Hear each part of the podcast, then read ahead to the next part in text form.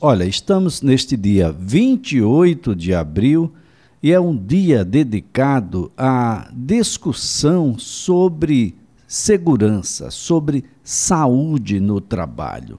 Claro que todos estão buscando conscientizar a população sobre a importância de prevenir acidentes de trabalho, da manutenção do ambiente saudável da colaboração, né, que todos têm que ter, empregadores e os colaboradores em geral, para que a gente tenha essa segurança, essa saúde no trabalho. Os números contradizem a essa argumentação de que hoje está melhor, porque aumentou o número de acidentes no trabalho e acidentes fatais no trabalho entre 2022, o período de 2022 com 2021 e do período a inicial de 2022 com esse ano de 2023. Quem está na linha e passa a conversar conosco é o psicanalista especialista em gestão empresarial, professor Henrique Medeiros, a quem a gente agradece por atender o nosso pedido. Professor, um bom dia. Bom dia, Elias. Bom dia aos seus ouvintes. Prazer estar aqui no, no teu programa na CBN Maceió. As bases, professor, que temos utilizados para essa discussão, elas precisam ser ampliadas, melhoradas, quem sabe até substituídas, professor? Olha, Elias, certamente. Você começou aí a, a introdução né, da, nosso, do nosso bate-papo falando desse dia tão importante, né? Que é o dia de hoje, para que todos tenhamos um olhar para a saúde, né, nos ambientes de trabalho, né, seja a saúde física, seja a saúde mental. E, e, isso tem tudo a ver com um livro que eu escrevi, né, onde eu faço uma constatação, é, infelizmente é, realista, né, de que a gente tem aí nos ambientes de trabalho, na própria sociedade, hoje um, um, um, uma situação bastante difícil, né, em relação ao, ao, equilíbrio emocional das pessoas, à exigência que se faz dentro dos ambientes de trabalho, é, a falta de lideranças que consigam, de fato, fazer com que essas pessoas trabalhem em harmonia dentro dos ambientes. E isso tudo ocasiona, né, esse caos, essa, essa, essa desordem que a gente está vivendo na sociedade e que isso se reflete dentro das empresas, acabe, acaba realmente fazendo com que haja bastante transtorno no, no, nos, nos, funcionários, né? Claro que não o necessariamente físico, mas o Brasil ele tem como terceira maior causa de afastamento do trabalho problemas de transtornos comportamentais, né?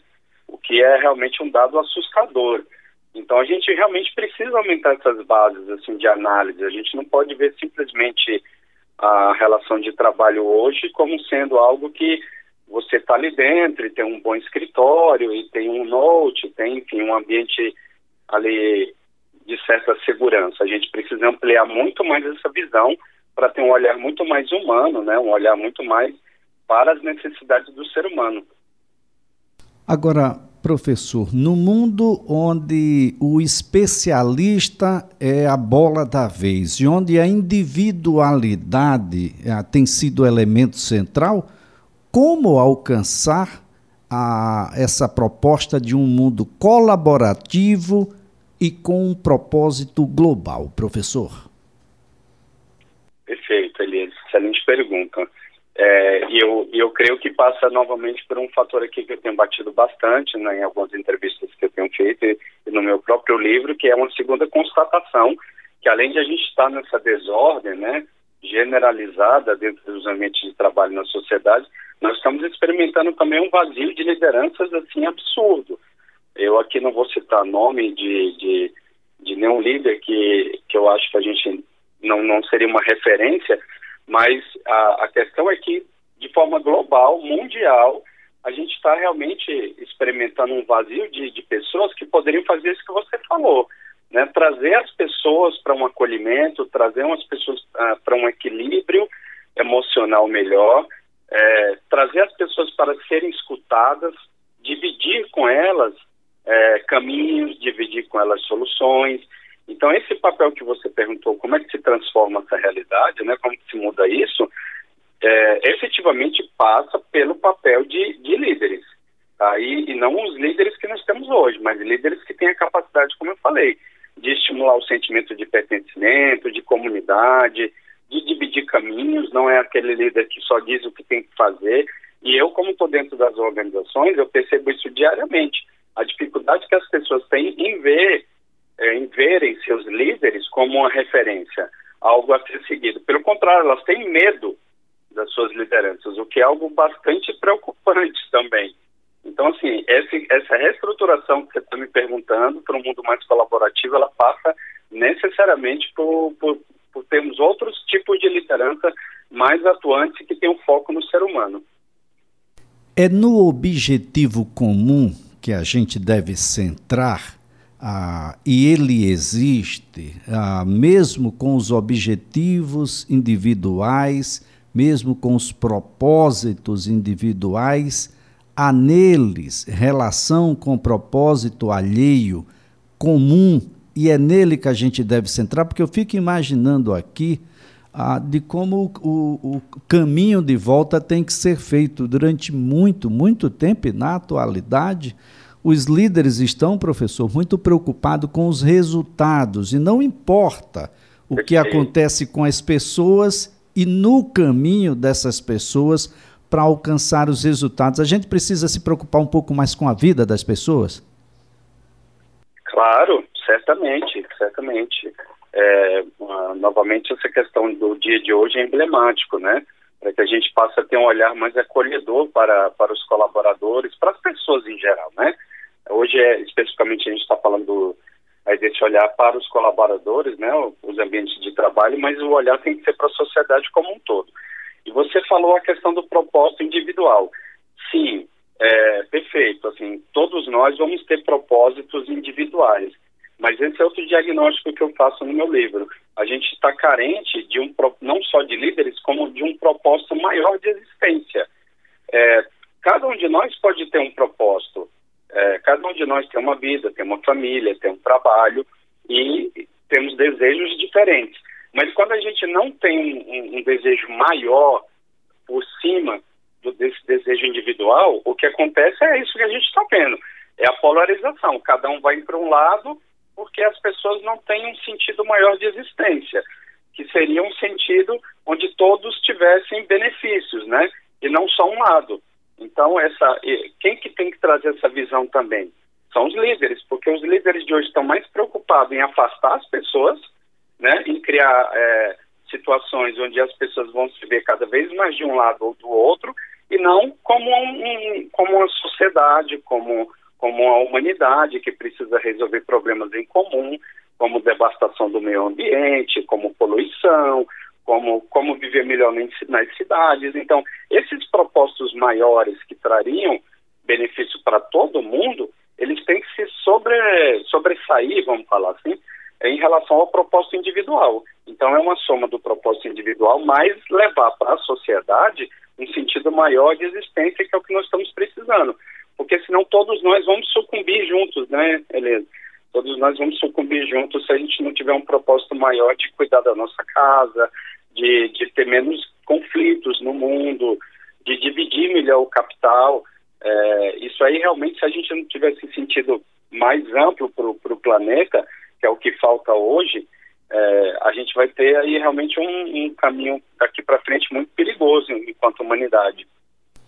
Bem, professor, o, o, o, livro é Células Sociais Caórdicas, o caminho para um novo mundo. Qual é o conceito que caórdica traz consigo? Bom, vamos lá. É, eu, eu vou explicar aqui em, em linhas gerais, mas talvez de uma forma bastante didática, o, a questão do nome do livro. Por que células sociais caóticas? Vou começar pelo fim. O caórdico, é, é, esse termo é um neologismo e ele, na verdade, ele, ele não é meu, ele foi criado pelo fundador da, da empresa Visa, que é o Di Rock. É, hoje ele não é, ele não faz mais parte da, da Visa, mas ele foi ele que criou e ele, e ele, quis, ele quis criar esse conceito para mostrar que a Visa poderia ser uma empresa é, onde ela tivesse elementos de caos e ordem se equilibrando, sem que nenhum se sobressaísse. Tá? E é o que eu exatamente proponho para a nossa sociedade, que a gente tenha movimentos né, de caos, caos não necessariamente é uma coisa ruim, pode ser algo que impulsiona a sociedade.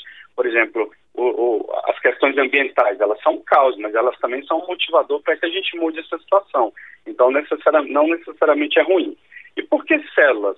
Porque eu me baseei no modelo do nosso corpo. O nosso corpo funciona com diferentes funções, diferentes ritmos, mas as nossas células distribuem para o organismo inteiro, para o nosso corpo inteiro, todos os nutrientes, vamos falar assim, que o nosso organismo precisa para que ele trabalhe em harmonia e que a gente permaneça saudável. Então, o que eu proponho no livro é que a gente faça desse modelo do nosso funcionamento, é, do nosso corpo, um modelo de sociedade, com diferentes partes funcionando, com ritmos é, diferentes, mas pensando em manter o todo, que seria a nossa casa, que seria a situação de cada um, a qualidade de vida de cada um, é, é, de uma maneira muito mais sustentável. Por isso o nome células sociais caóticas.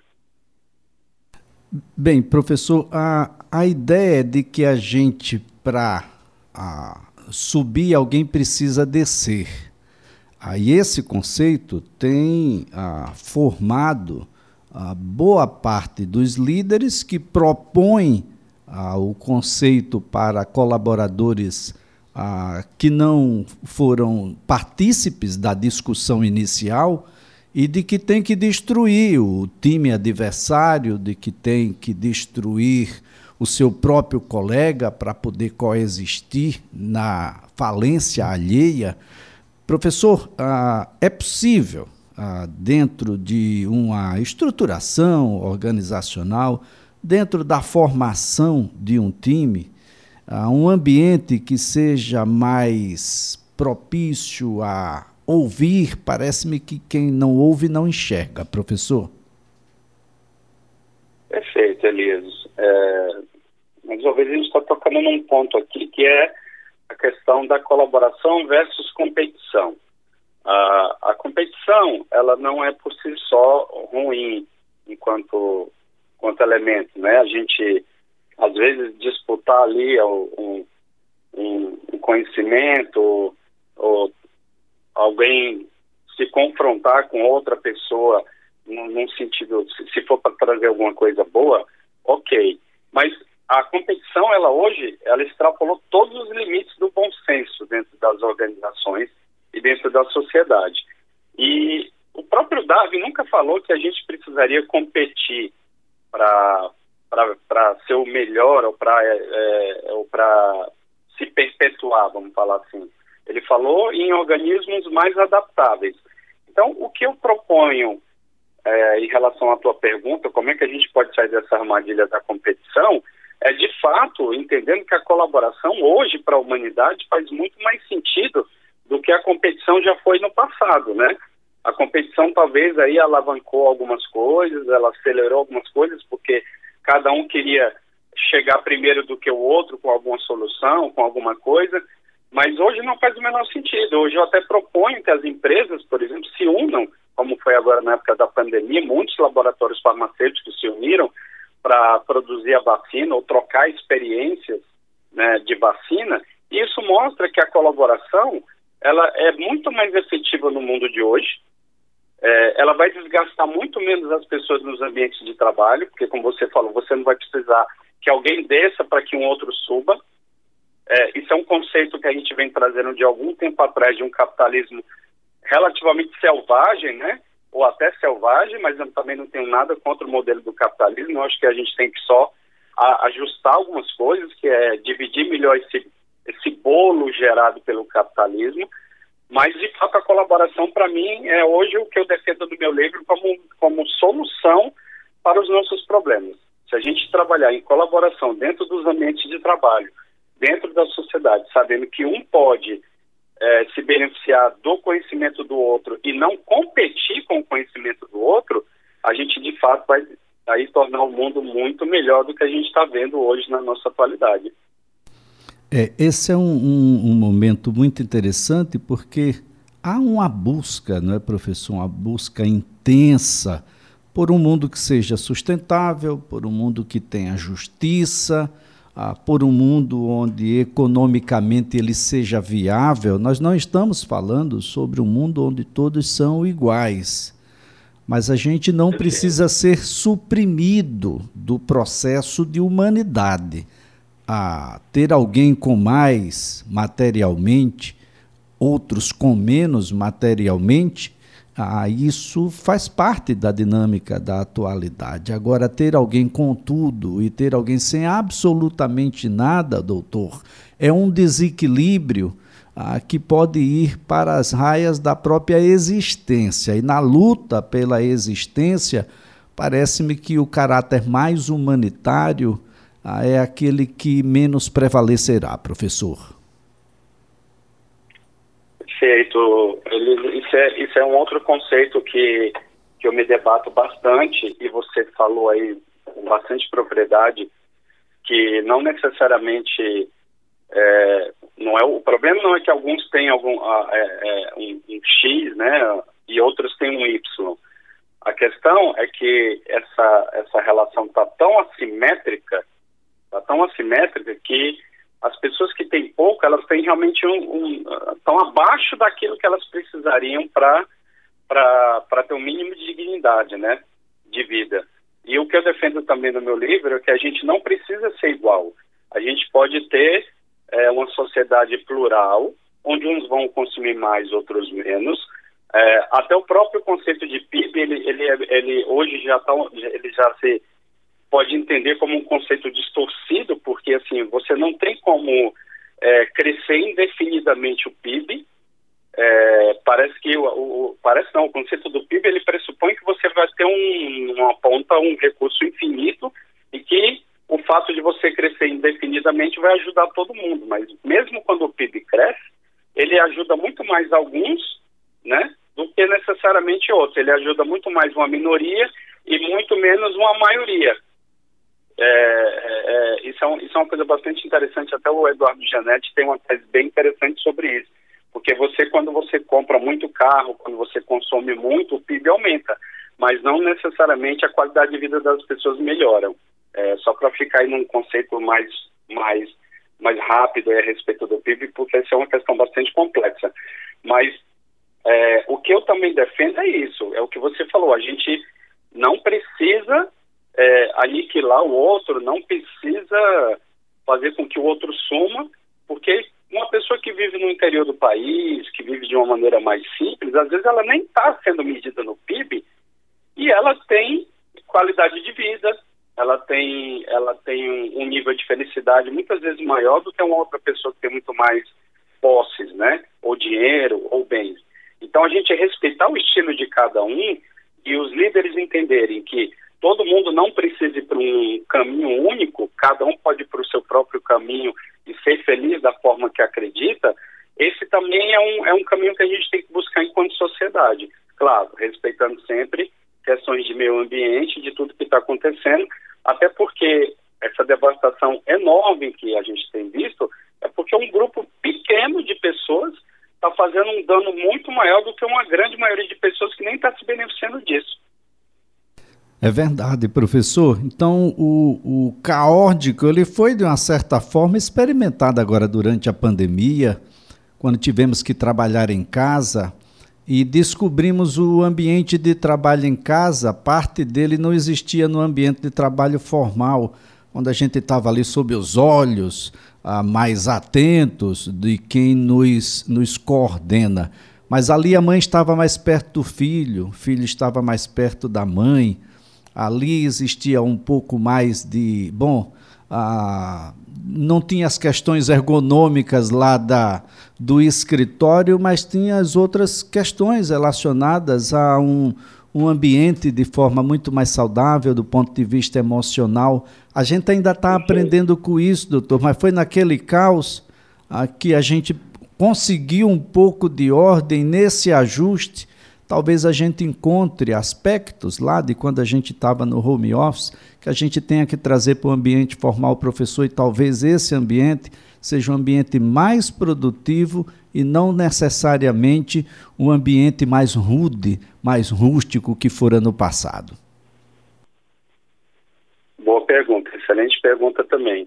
E, e essa sua colocação do caos também está mais uma vez perfeita no seguinte sentido, que o caos não é necessariamente ruim.